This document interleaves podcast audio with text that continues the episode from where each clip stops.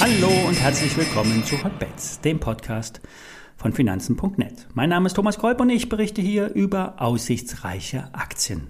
Hotbets wird präsentiert von Finanzen.net SEO, dem neuen Broker von Finanzen.net. Hier kannst du komplett gebührenfrei handeln und direkt aus der App oder über die Webseite finanzen.net slash SEO. Alle nachfolgenden Informationen stellen keine Aufforderungen zum Kauf oder Verkauf der betreffenden Werte dar und bei den besprochenen Wertpapieren handelt es sich um sehr volatile Anlagemöglichkeiten mit hohem Risiko und dies ist keine Anlageberatung, ihr handelt wie immer auf eigenes Risiko. Wir sprechen über den anstehenden Börsengang der Jinko Solar Tochter. Wir hatten bereits berichtet, dass ein Listing an der Technologiebörse in Shanghai geplant sei. Laut Jinko wurde nun der Antrag auf ein IPO gestellt inklusive der nötigen Dokumentationen. Vinco Solar hält derzeit rund 73 Prozent an der Tochter, die bei einer Kapitalerhöhung im vergangenen Jahr mit 1,7 Milliarden Dollar bewertet wurde. Vinco Solar selbst äh, kommt insgesamt auf einen Börsenwert von 2,1 Milliarden Dollar.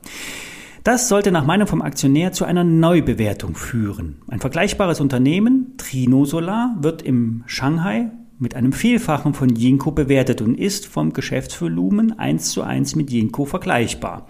Das heißt, die Jinko-Tochter könnte bei einer ähnlichen Bewertung mehr wert sein als die Mutter. Soweit die Theorie. Praktisch dümpelt Jinko Solar eher auf niedrigem Kursniveau herum. Im operativen Geschäft gab es immer wieder Probleme, hohe Lieferkosten, geringe Margen, anstehende Verknappung von Rohstoffen bzw. stark steigende Siliziumpreise.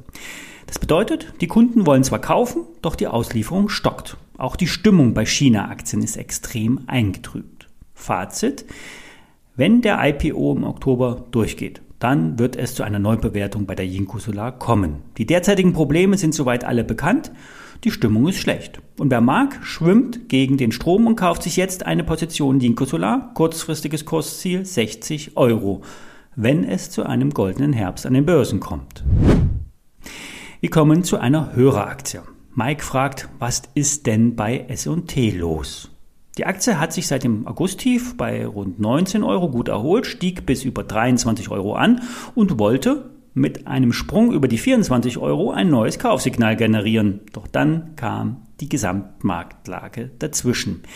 Es sind die gleichen Themen, die auch S&T belasten. Materialbeschaffung ist ein Thema für die Industrie. Zwar ist S&T ein IT-Dienstleister mit Softwaregeschäft, doch der Chipmangel scheint ein generelles Problem zu sein und wird für alle möglichen Projektverzögerungen herangezogen.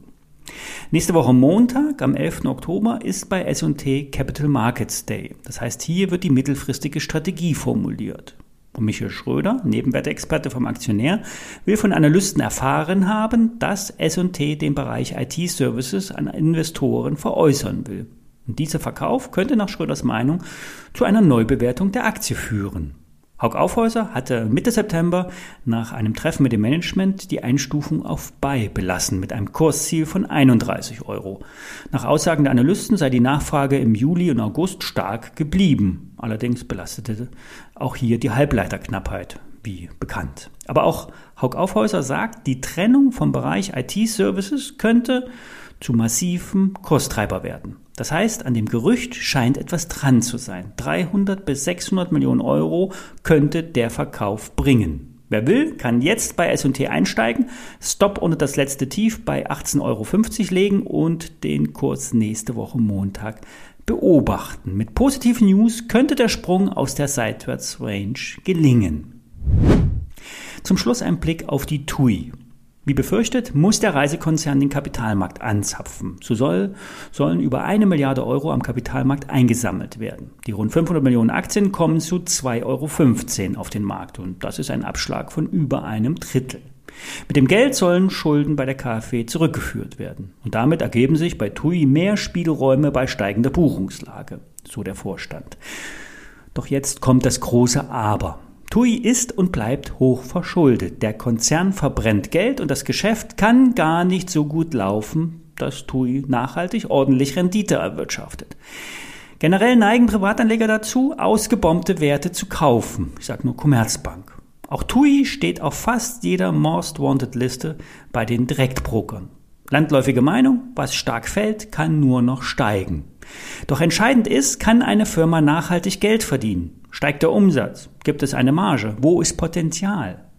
Natürlich wird der Reisebetrieb wieder anziehen, doch die Anleger sind hier eher mit Sixt oder Fraport besser beraten. Auch bei der Lufthansa kann man mal einen Trade wagen, doch das Risiko bleibt hoch. Corona ist zwar gefühlt durch, doch die Post-Corona-Wehen können noch lange die betroffenen Unternehmen belasten. Fazit, lasst die Finger von der TUI.